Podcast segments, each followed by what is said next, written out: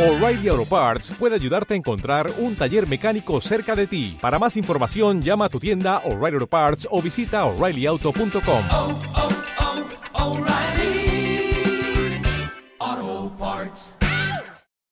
¿Cómo están amigos? Bienvenidos a otra edición de Body and Mind. En el día de hoy quiero hablar de un tema bastante interesante y relevante. Estaba revisando unos artículos y estaba haciendo una pequeña investigación de un término llamado revolución de la inteligencia.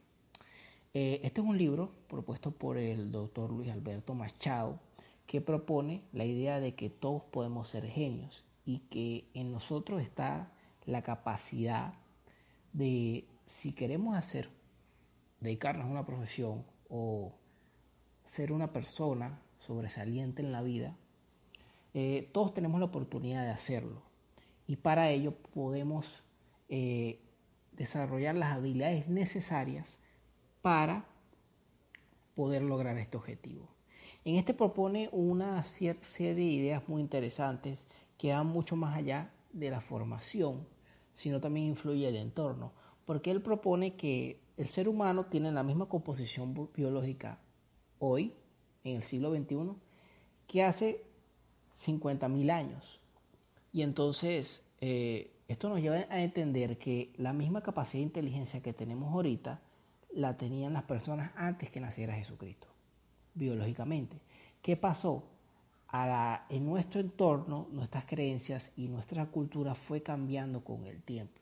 Eso generó que cada vez la civilización humana fuese desarrollándose más. Y cada quien nace con un potencial genético que se puede ir desarrollando. Eh, y esto también genera una evolución cultural y te permite desarrollar la inteligencia.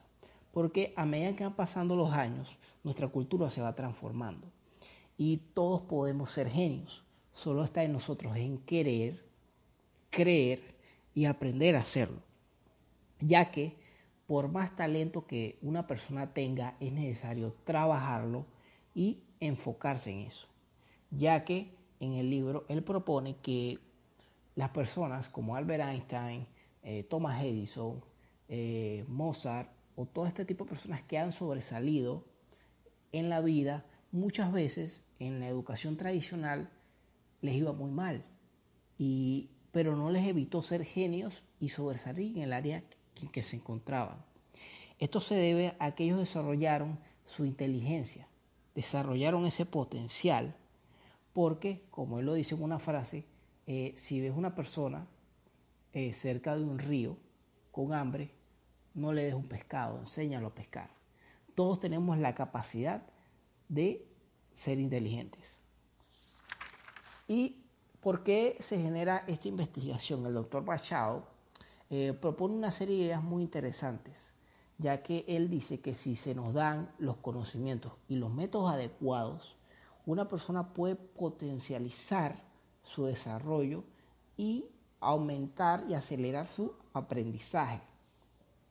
Y lo propone de diferentes áreas, como son eh, antes de, de, la madre nacer al, en el estado de preconcepción del niño, estimularlo eh, durante el embarazo, después que el niño nace, durante su crecimiento, su adolescencia e incluso las personas adultas. Eh, esto es un concepto bastante interesante porque quizás muchas de estas cosas tú las has escuchado ahorita en el siglo XXI. Este libro salió en 1975 y fue, eh, el doctor Machado fue muy catalogado en su propio país, Venezuela, lo tildaron de loco. Y en ese tiempo él surgió de ministro del Desarrollo y la Inteligencia. Y es un concepto que me llamó mucho la atención porque tanto como la economía, como el trabajo o la salud, eh, es increíble ver cómo no se le ha dado la cierta importancia a nivel de Estado y a nivel de países a esto, el desarrollo de la inteligencia, y a cómo mejorar el sistema educativo para que la población eh, genere una evolución. Y puede que suene un poco loco, pero esto me pone a pensar en lo que es, en palabras del autor, llevar la ciencia al pueblo. ¿Cómo hacerle llevar esta información a cualquier persona sin impostar el estrato socioeconómico, de que ella puede mejorar y evolucionar su condición. Y no es algo o sea, fuera de lo normal, porque toda persona que estudie, trabaje y se comprometa a crecer lo va a lograr. ¿Qué es lo que pasa? Que muchas veces estos conceptos se han manipulado con el fin de que la población no tenga conocimiento de ellos para que poder eh, tener un cierto control. Porque yo creo que entre más culta, más consciente y más tenga una capacidad de tomar decisiones y de resolver problemas, una población es más inteligente y puede escoger mejor a los líderes.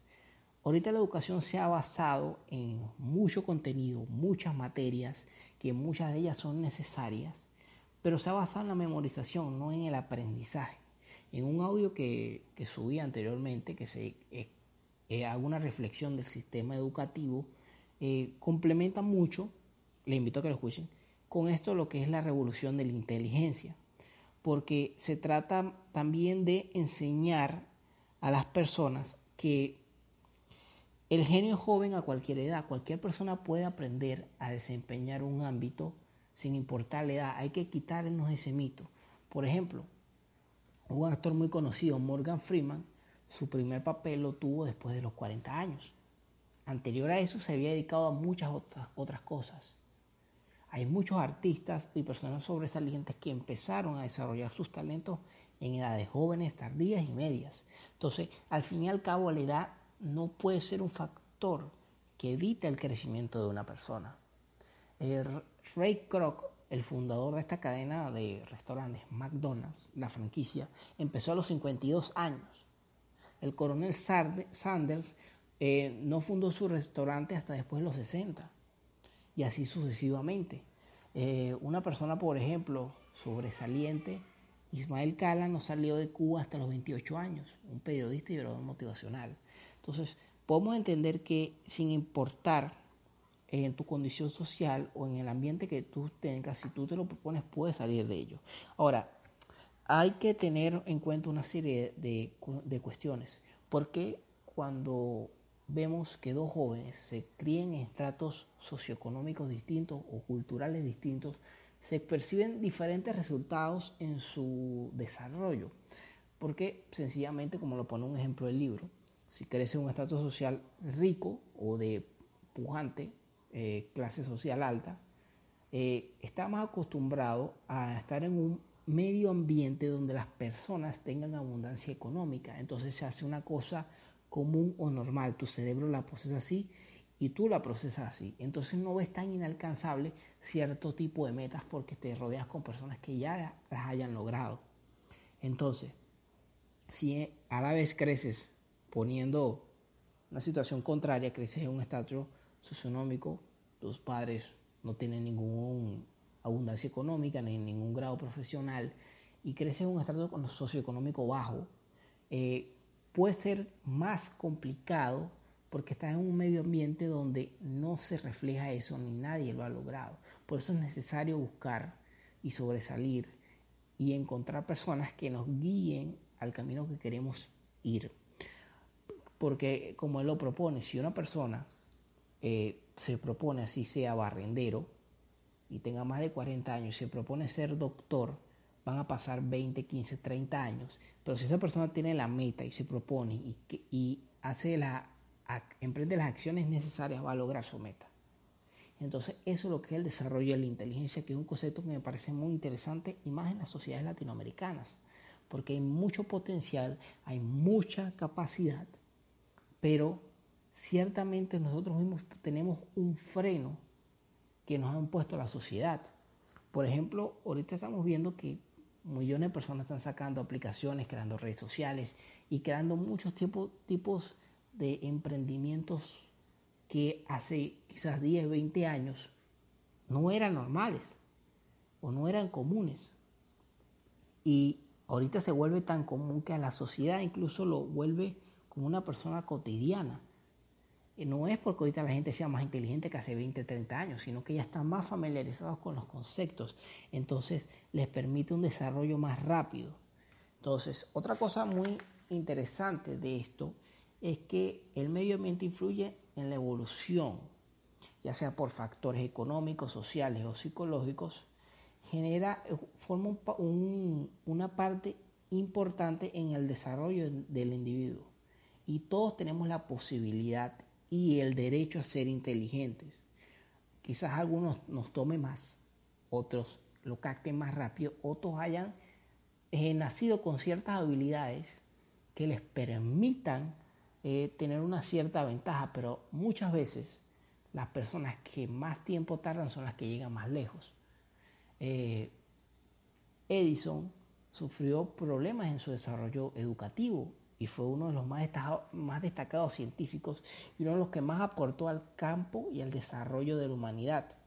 Entonces, eh, que las limitaciones culturales no te afecten en tu desarrollo. Y otro, otro argumento que propone el doctor Machado, que me parece extraordinario, es que lo refleja a través del amor, de que las mismas madres, la misma familia, cultive esa ideología y ese pensamiento en los niños de que pueden ser algo más, de que pueden crecer y haya las herramientas necesarias para suministrar los conocimientos. Y todo esto necesita un decreto de Estado. Vemos como países en Europa se han dado cuenta de este tipo de, de, situaciones y de conceptos y han hecho un cambio radical en su educación y han buscado el crecimiento no solo, no solo a nivel de libros, doctorados, sino íntegro en su sociedad. Yo pienso que a medida que el ser humano vaya evolucionando, también tiene que ir creciendo sus valores. No a medida que más tecnología haya, menos valores hay que tener.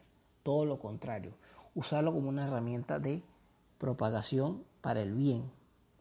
Así que espero que les haya gustado este planteamiento y este libro. Se lo recomiendo, Revolución de la Inteligencia, del doctor Luis Alberto Machado. Y es un concepto que si se llega a aplicar muy bien puede hacer un cambio generacional y un cambio en el mundo.